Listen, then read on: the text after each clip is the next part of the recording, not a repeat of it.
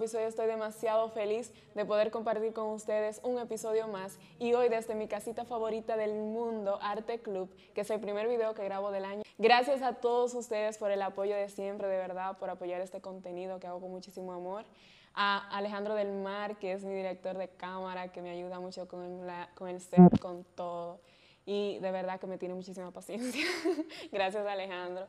Señores, hoy tengo un invitado de lujo. Esta persona es maravillosa, tengo el placer de poder decir que es mi amigo y es como mi hermano, de verdad que yo siento que es mi hermano de la carrera que me regaló Imaginativa, un talento imaginativa, un talento de Santiago, orgánico, es comunicador, productor, es productor de Entre Cuatro y también conductor que cumple hoy precisamente nueve años al aire este, este programa de radio, creo que uno de los más destacados del Cibao. Orgullosamente puedo decir que tengo este invitado hoy aquí, estoy emocionada. También está participando y es parte del elenco de La Otra Mañana de Brenda Sánchez, un programa de verdad con muchísima trayectoria, una persona que es un referente de la comunicación del Cibao. Es también fue parte de las tareas del 25. ¿Qué tanto puedo decir? Maestro de ceremonias, animador. Señores, esta persona es un talento completo. Déjenme darle la bienvenida conmigo, señores, y con ustedes, Franciera Almanzar, la voz de Fran. Bienvenido, Fran.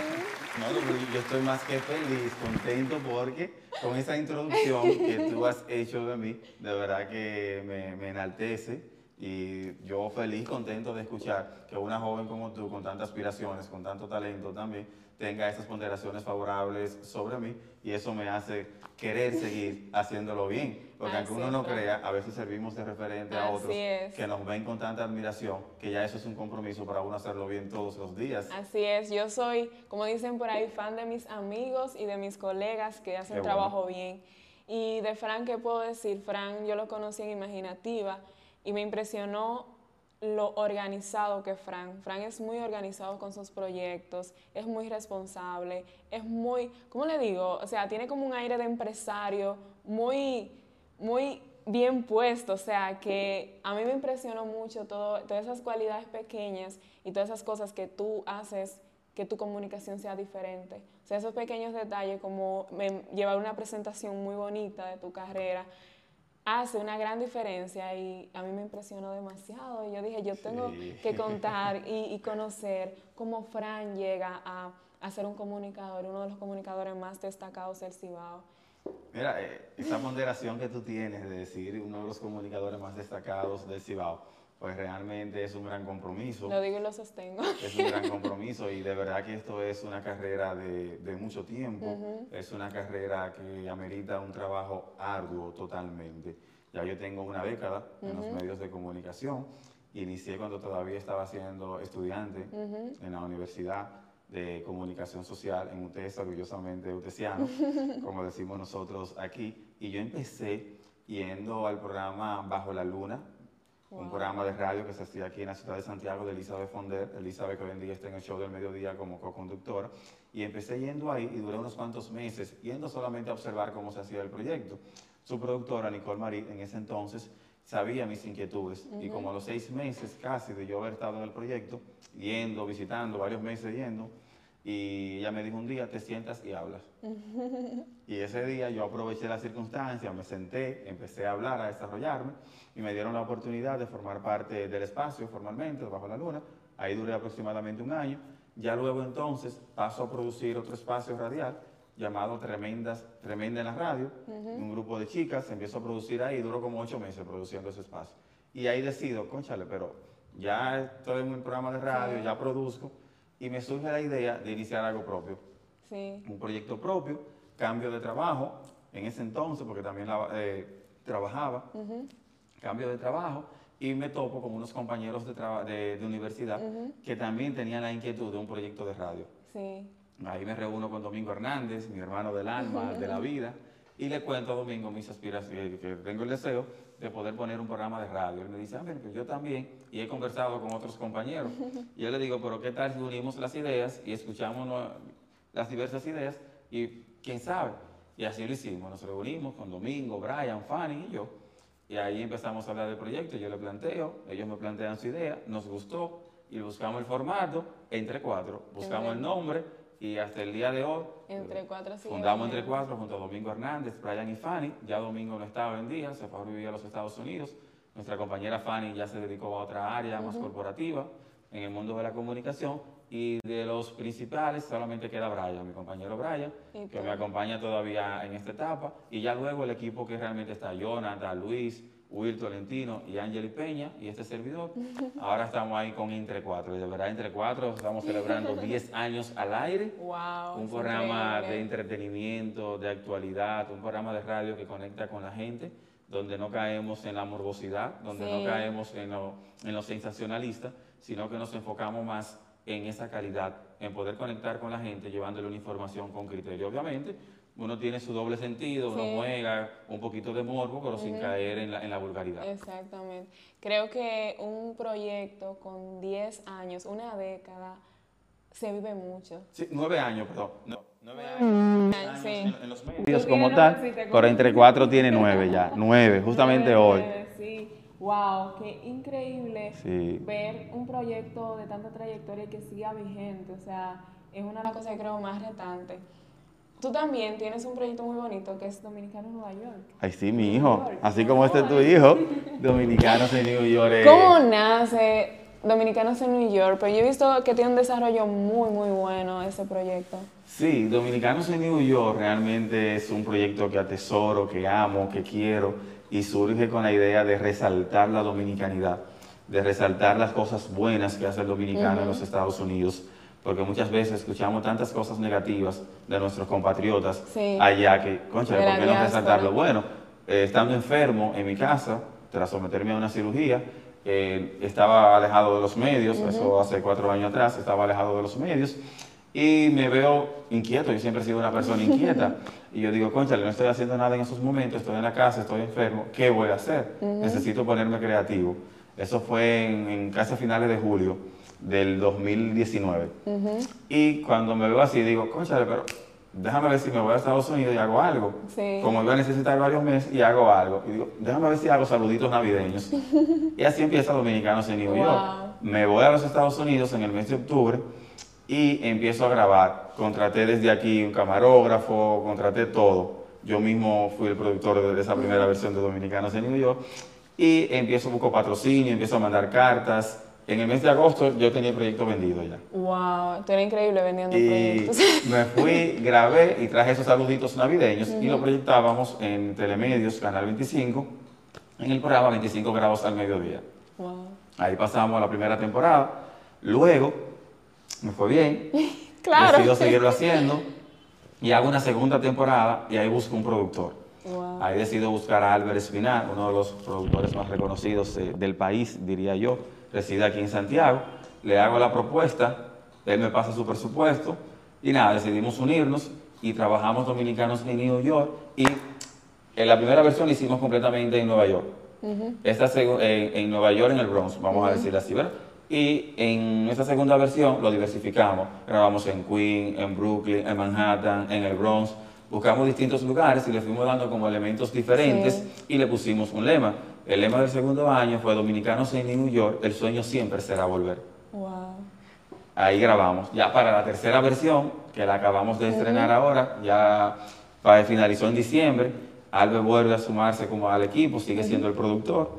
Ahí hicimos esa tercera versión y el lema de este año, Dominicanos en New York, una historia que contar.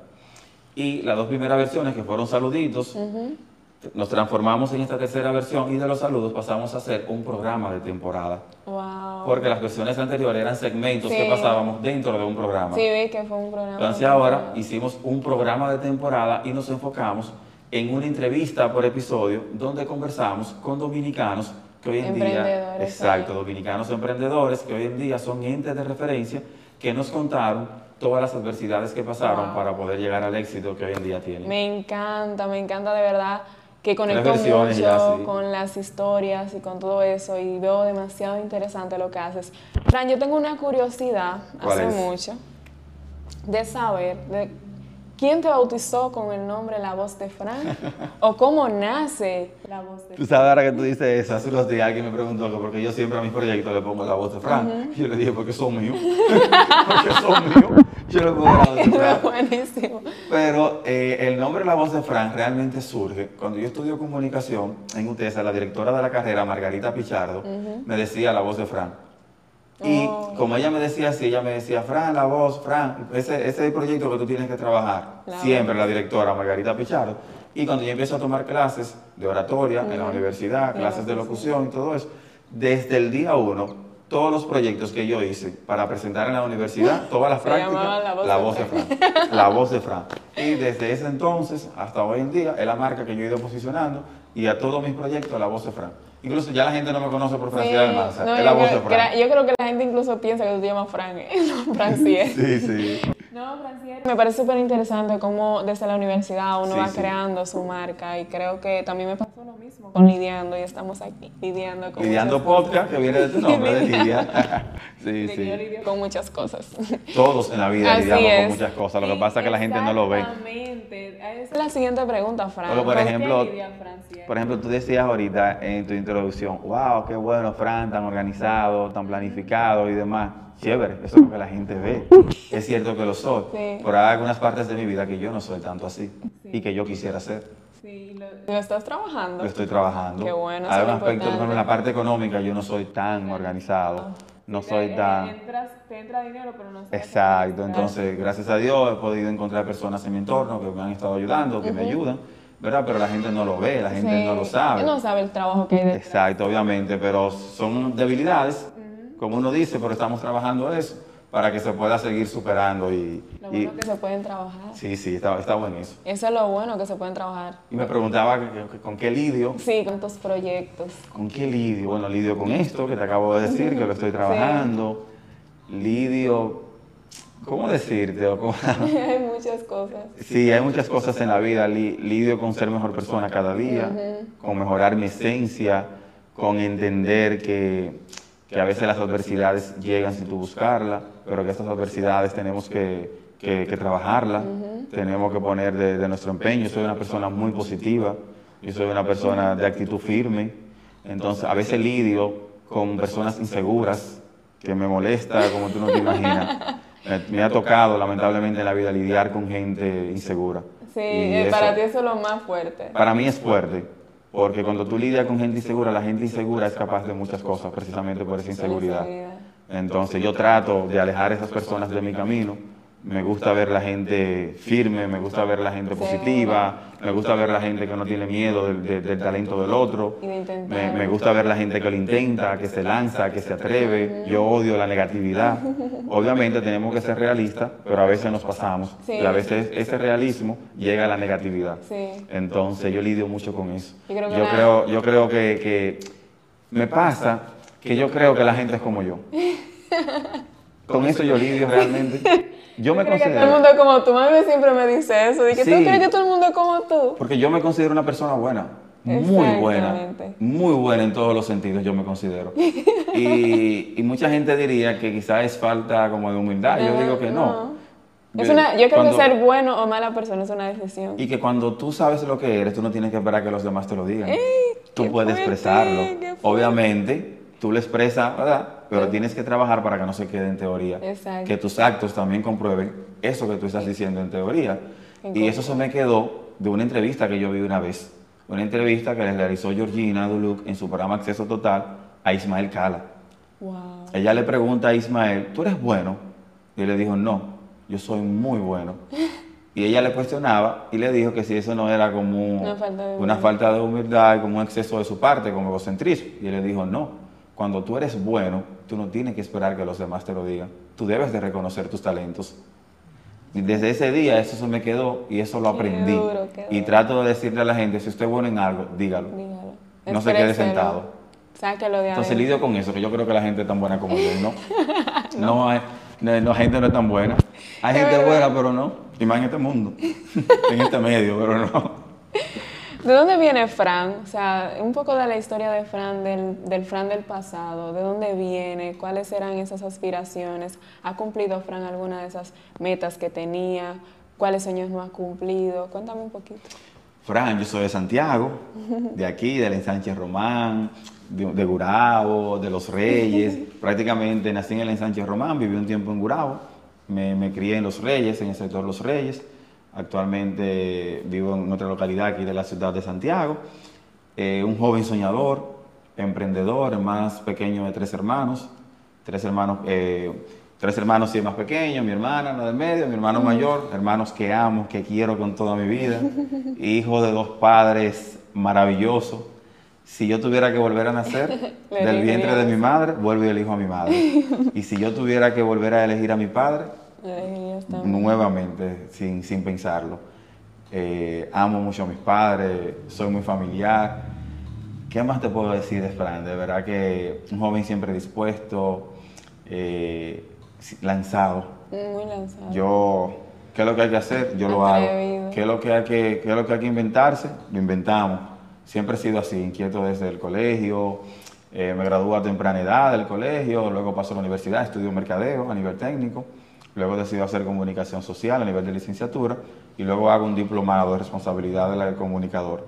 Wow. Entre otros cursos y demás pre formación académica que, que he venido realizando. ¿Y qué más te puedo decir? Tranquilo, buen hijo, buen hermano, eh, buen amante, buen amigo, buena pareja, bien de, buen de Buen todo. de todo. Buen de todo, sí, sí. De todo. Y ahí estamos, un joven soñador. Me gusta mucho eh, la parte de, me gustaría hacerte esta pregunta a ti, que eres comunicador graduado. Ahora vemos muchos comunicadores que no se han graduado, algunos son empíricos, otros eh, no han decidido no hacer una carrera porque entienden que todos comunican en esta era. ¿Qué tú crees? ¿Cuál es tu opinión eh, en base a esos, esos comunicadores que no apuestan a la educación, sino que creen que ser comunicador es algo que todos pueden hacer por el hecho de que todos hablamos? Mira, yo siempre he dicho y mantengo que un título no te da el éxito ni te garantiza. Que un título no te hace ni más ni menos. Ahora, existen ciertas diferencias. Quizás quien tiene un título puede mostrar un mayor manejo, puede mostrar mayor conocimiento sobre, sobre algo, sobre un proceder, sobre una ética. Pero así como vemos mucha gente en los medios de comunicación que no estudió la carrera, que no tiene un título, que no tiene nada, ¿verdad? Hablando disparate, diciendo que son comunicadores, así hay muchos que sí tienen el título y también están haciendo lo mismo, Hablando hablando disparate y eh, haciendo todo lo Sí. contrario a lo que se le enseñó en la universidad.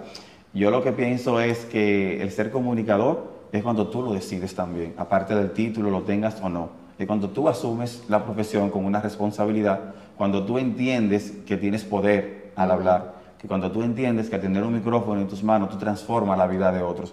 Esto no se trata de quién tiene un título y quién no. Esto se trata de quién asume la responsabilidad de la profesión.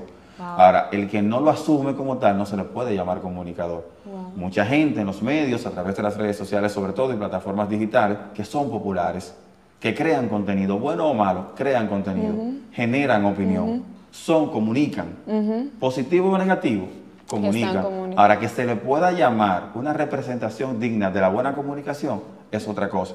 Pero al final, todos comunicamos, Wow, todos comunicamos, bien o mal, todos comunicamos.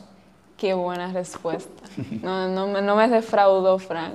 Frank, yo creo que tú como persona eres muy maravilloso, pero como profesional eres una persona muy preparada. Gracias. ¿Cuáles han sido esos retos más grandes que tú has tenido en algún proyecto que tú hayas dicho, wow, pero esto es demasiado fuerte? ¿Cómo resuelvo esta situación?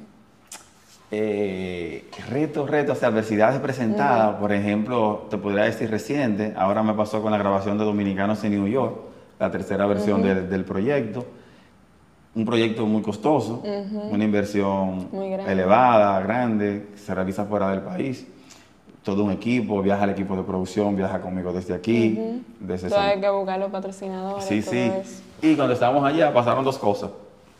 Teníamos todas las entrevistas listas, montadas, y teníamos una entrevista pautada con el cónsul, domini- con el cónsul dominicano en Nueva York, con el señor Eligio. Teníamos la entrevista pautada, todo listo, camarón, todo- Cuando íbamos a arrancar para salir, nos llaman y nos cancelan a última hora. Una inversión que se hizo solo para ese día, porque era la única entrevista que se iba a hacer aparte. Se iba a hacer esa desde, el consul- de- desde las oficinas del O cónsul. sea, que perder un viaje. Sí, exacto. Solo esa entrevista era que se iba a hacer. Al final se cancela.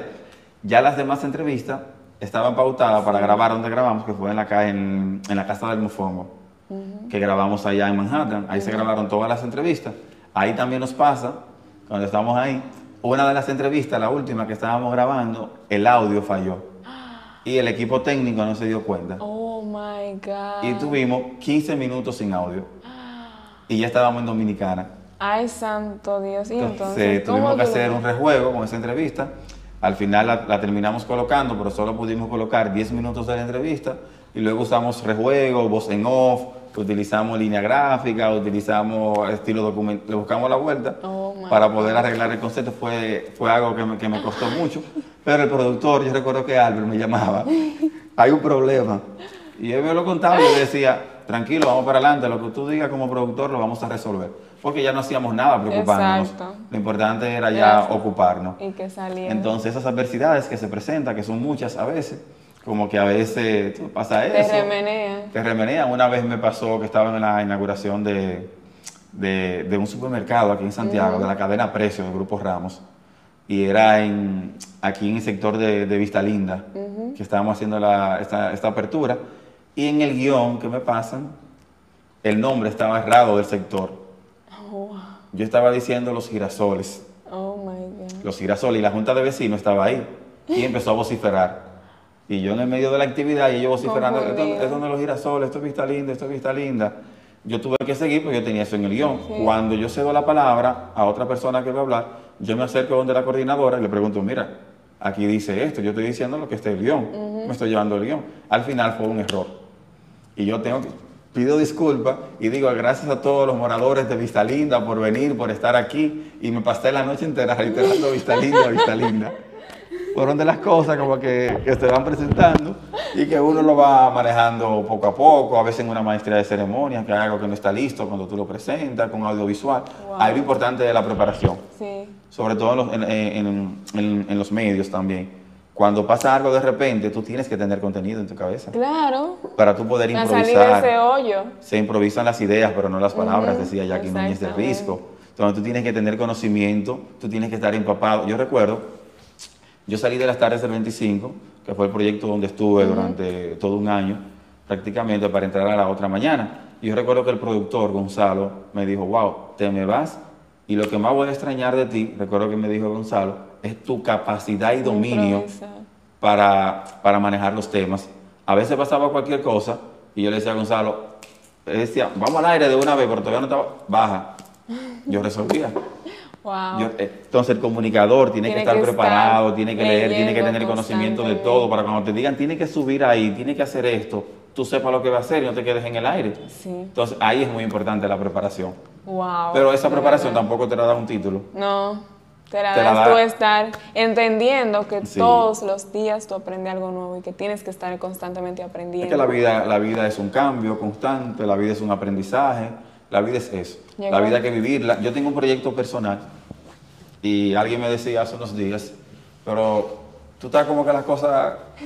Y yo, no, que es un proyecto que tiene una fecha, que tiene una fecha establecida para darse, yo tengo que vivir el día a día. Sí, Yo no puedo paralizar lo que estoy haciendo esperando que llegue esa fecha. es verdad. Yo sigo mi día a día como que nada ha pasado. Cuando llegue esa fecha, que yo tenga que tomar mis decisiones, yo la tomo. Pero mientras tanto, como que nada está planificado y como que nada se va a dar. Claro que sí, yo creo que la vida es ese balance entre planificar y vivirla. Porque si uno se lleva siempre de que tengo algo para ese día y no sabes, porque uno Sí. propone y Dios Y dispone. que muchas veces, Lidia, pasa que queremos solamente ver el resultado y no disfrutamos el camino. Sí. Y wow, yo también a- vi, vi hace unos días, porque estoy viendo muchas cosas últimamente, que la felicidad no es un momento, No, la felicidad no es llegar. mm, mm, es el proceso. La felicidad es transcurrir, es ese día a día, esos Wow. momentos que son efímeros. A veces yo veo muchas parejas, ah, que tú no tienes tiempo, Que tú no me dedicas tiempo, como reclamando. No le reclames. Aprovechalo mucho o poco, aprovechalo. Sí, Si esa persona no está acostumbrada a invitarte a salir y un día te invitó a salir, no aproveche ese momento para decirle, wow, después de cinco meses. No, aproveche ese momento, disfrútalo. Habrán oportunidades para conversar. Pero a, veces somos como muy inconscientes y juzgamos a los demás sin saber. Y muchas veces uno se cohíbe de cosas pensando en la otra parte. Sí, exactamente. Es como que tu mente, tú te, te olvidas de vivir ese momento ahí. Es como cuando tú vas a una actividad, un viaje, por ejemplo, y tú tienes un problema en tu casa y tú te pasas todo el viaje pensando en el problema en tu casa y no disfrutas el proceso del viaje. Yo, siempre mi mamá dice que los problemas de ella ya lo deje en la casa. Como debe de ser. Cuando ella llega ya lo vuelve a tomar. Y, y, realmente para mí fue una enseñanza muy grande porque cuando yo salgo a grabar, no importa lo que está pasando afuera, yo estoy en este momento presente hablando contigo y, darse, tu historia. Darse a querer, eh, darse a querer en esto de la comunicación, en la vida, en el día a día. De verdad que yo le doy gracias a Dios. Yo soy una persona que me quieren mucho y que yo quiero mucho. Yo tengo un círculo Dice una persona cercana a mí que yo le digo amigo a todo el mundo, pero tengo, que aprender a mejorar eso también, porque en realidad no todo el mundo es amigo, pero tengo mucha gente querida a mi alrededor que de verdad vale, valen la pena y yo trato de lo que hago, hacerlo bien, primero por mí y segundo por ellos, que sé que me admiran, que me valoran, que me quieren, que me quieren ver crecer, que, disfrutan mi éxito. Yo tengo una prima, por ejemplo, yo le digo Lucky, pero es Ana, que es como si fuera mi madre. que óyeme, eso es todo para mí también. Sí. Esa, ese familiar ese, está ahí. Y tengo muchísimas otras personas más que están a mi alrededor, que quizá por, por asuntos personales me limito los nombres, pero tengo gente que, que, yo sé que me aman, que dan la vida por mí, que han estado ahí, que van a estar, pase lo que pase, y que de verdad que son gente que yo tengo que agradecerle para toda la vida. para toda la vida. Fran, así hablando de tu vida personal, eh, ahora en la actualidad se está dando mucho lo de que los programas básicamente se tratan sobre la, vida personal de los, de los panelistas, que a mí realmente eso me pone muy triste porque como si no tuviéramos contenido para ofrecer a un público. ¿Cómo Fran, una, una figura pública que tiene tanto tiempo haciendo comunicación, ha podido separar su vida personal de su vida profesional? Porque como somos figuras públicas pensamos que nuestra vida también pública y debemos de compartir todo con el público. Entonces, ¿cómo tú logras ese balance? Yo siempre he sido muy hermético con mi vida personal. Siempre he sido muy reservado. Entiendo que estar en los medios de comunicación no es, no, no, no, es una obligación exponer aspectos personales tuyos. Yo trato de cuidarme mucho, trato de no cruzar esa línea, de no dar confianza, eh, de que esa confianza no suba de nivel. Recuerdo que esto le aconsejé a alguien recientemente, de yo llego al canal, yo saludo, yo soy empático, yo soy amigo, yo converso, pero hasta un punto. Mi vida personal es mía. Por ejemplo, cuando yo me casé, mucha gente no supo que yo me casé. Y después preguntaban, diga, pero tú, tú eres casado, o tú esto, o tú aquello. Eh, por ejemplo, cuando me separé, mm, poca gente también se enteró. ¿Por qué se enteró? Se enteró poca gente porque porque yo tampoco lo andaba diciendo. Entonces, como que hay cosas que, que, la, que la, gente se entera si tú le permites. Entonces, me volví a establecer una relación, un ejemplo, pero quizá mucha gente no, lo sepa o la mayoría no lo sabe. Entonces, yo trato de cuidar, de reservar esa vida personal y de, no, de, no, dar esa apertura para que la gente pueda como, como adiestrarse y, y, y, tener esa libertad de querer opinar y saber. no, yo, yo, cuido mucho eso. Yo te a ti, Frank, que a mí me da cosas que una gente en la calle me pregunta de que Lidia, ¿y el problema que tú tenías con tu pareja lo resolviste? O que te pongan en comentarios ese tipo de cosas. Yo, me, me, daría algo el día que yo llegue a ese nivel. Sí, pero por, eso te pongo el ejemplo. Cuando, me, cuando tú tienes una relación, si tú eres privada con tu vida, privado con tu vida personal, el día que tú terminas esa relación, nadie se entera. Pero como tú no lo compartiste, tampoco. Que no es necesario compartirlo. Obviamente, en un momento más que otro, porque tienes no sube una foto con tu pareja, porque la he subido. Tú compartes una foto que con mi esposa, que, que esto. Porque no es secreto. Exacto, pero es ya. Personal. Pero ya, no más de ahí, no que voy a andar que la gente ande opinando y diciendo. Sí, es, eso mismo, digo, pienso yo. Es, tus redes sociales son, son personales, pero tú no tienes que desvincular toda tu vida personal ahí. Tú puedes tener, ok, no es que yo estoy escondiendo a mi pareja, si la tengo, ¿verdad? Sino que mi pareja, yo no tengo que estarte compartiendo a ti fotos a cada rato y presentándola. Y, Dios mío, termina, todo el mundo dice, ay, terminaron. Soy igual que los tatuajes. Hay gente que se pone tatuajes de, de, otra persona y es un lío después. No, no, es un lío. es un lío, totalmente, totalmente. Por eso hay que andar siempre por la línea derecha. Otro día estaba yo en Colombia y me topé con alguien allá que me conocía. Y yo, ah, por eso que hay que andar. Hay que andar haciendo cosas bien, es verdad, es verdad, Fran. Donde tú menos te imaginas. Te lo juro. Puedes encontrar una gente que te conoce. Yo estaba en el Museo del Oro en Bogotá y ahí me topé con una joven que me conocía y me saludó. Y te juro que yo no me acordé en ningún momento quién era. Cuando yo llegué aquí, le cuento a, alguien que me topé con esa muchacha que me lo mencionó a él. Y le digo, mira, me topé con esta muchacha, te ti. Y ese amigo mío fue que me dijo, pero esa es fulana de tal lugar. y ahí fue que yo me acordé. que tú caíste. Me pasó también en, la, en, en, julio, ahora yo fui a cubrir la gran parada dominicana del Bronx, cobertura para telemedios. Y allá me topo con gente que me seguían en las redes. Sí, para, para mí fue una emoción muy grande. Y es muy bonito. Y no solo eso, como el manejo también, cuando tú te encuentras con gente que tú no te acuerdas de quiénes son, porque uno en los medios conoce mucha gente, de verdad. Yo me he topado con gente en la calle que me saludan y me abrazan con un cariño, y yo, bueno, soy muy cariñosa, lo abrazo, y, y, me, y me dicen, Lidia, ¿cómo te sientes? ¿Qué tal? Y yo en mi cabeza, eh, tratando de, recordar quién es esta persona que me saluda con tanto cariño. Eh, por lo general no me acuerdo. sí, sí, esto es parte de, de, las cosas que te dan los medios. El cariño de la gente. Yo me he topado con muchas personas en, en las calles que de verdad te dicen lo bien que tú lo haces, eso es un compromiso para uno que te felicitan, que te buscan, que te recomiendan para que maestrías de ceremonia, que para animar un evento. Y de verdad que cuando tú recibes ese calor del público, de la gente, tú te sientes comprometido en querer hacerlo bien. Y por esa gente que te dice tantas cosas bonitas, que te dice que te quiere, que te dice que valora tu trabajo, que bien lo hace, que te recomienda en el día a día, que uno trata siempre de pararse de la cama con esa actitud positiva y de decir, el público, quien me ve, quien me sigue, no tiene que saber no tiene que saber qué está pasando, a la gente hay que llevarle alegría. En esto el mundo del entretenimiento, el show tiene que seguir. sí, exactamente. Y es una satisfacción inmensa. Fran, eh, me encanta cómo tú te has desarrollado desde tu pueblo he escuchado muchos comunicadores y mucha gente que te recomienda, gente que te quieren y te, y te, quieren ayudar y te recomiendan. A veces esas recomendaciones no es lo que uno necesita, pero se le agradece.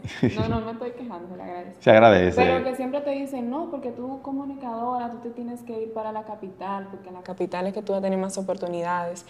¿Tú en algún momento has pensado ir a la capital a trabajar o se te ha dado la oportunidad, lo has rechazado? ¿Cómo ha sido ese proceso para ti? No lo había pensado hasta que alguien me, dijo hace un, hace un tiempecito, pero busca oportunidades. Porque yo creo que las oportunidades están en todas partes y aquí hay muchas. Obviamente decidí apuntarme en un casting reciente de algo.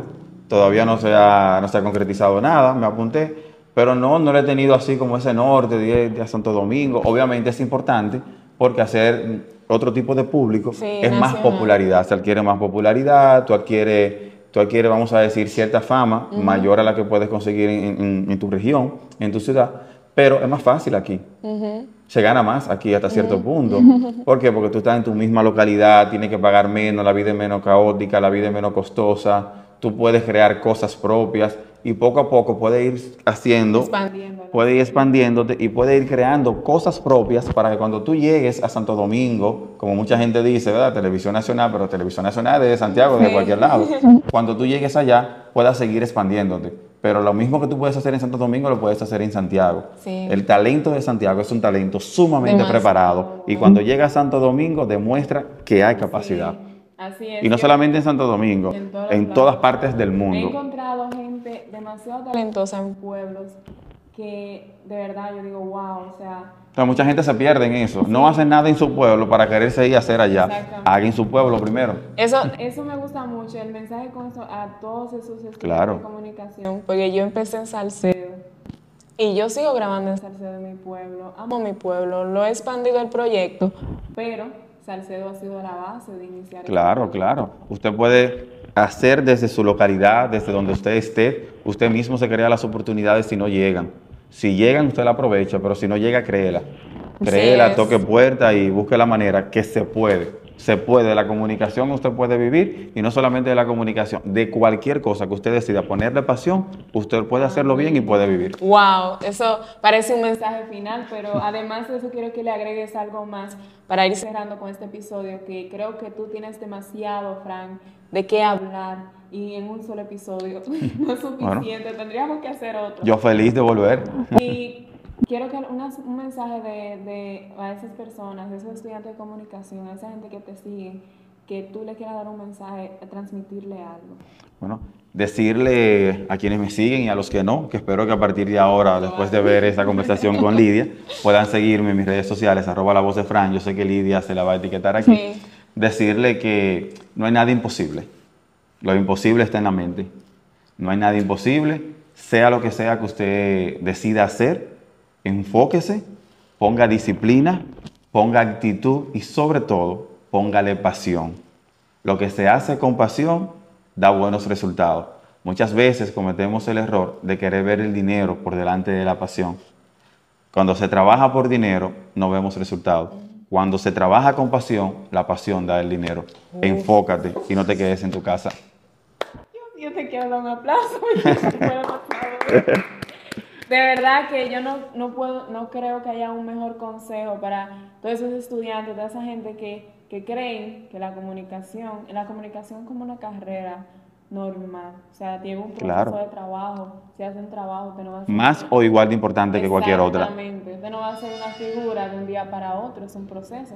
Entonces, qué bueno, Fran, tenerte aquí, de verdad que para mí... Yo agradecido de, conversar contigo y, ver cómo has venido creciendo en este proyecto que sé que ha sido muy cuesta arriba para ti, pero la pasión que tú sientes de llevar una buena comunicación te mantiene viva y sé que vas a seguir así. Amén, gracias. Gracias a ustedes, mi público maravilloso, que tienen todo este tiempo apoyándome. Yo de verdad no me creía que ya tenemos 70 episodios publicados y fue wow, o sea, esto es increíble, es un sueño hecho realidad poder crear contenido de valor y conectar con tanta gente maravillosa. Yo a veces me preguntaba y decía, ¿de dónde yo voy a conseguir todos los invitados?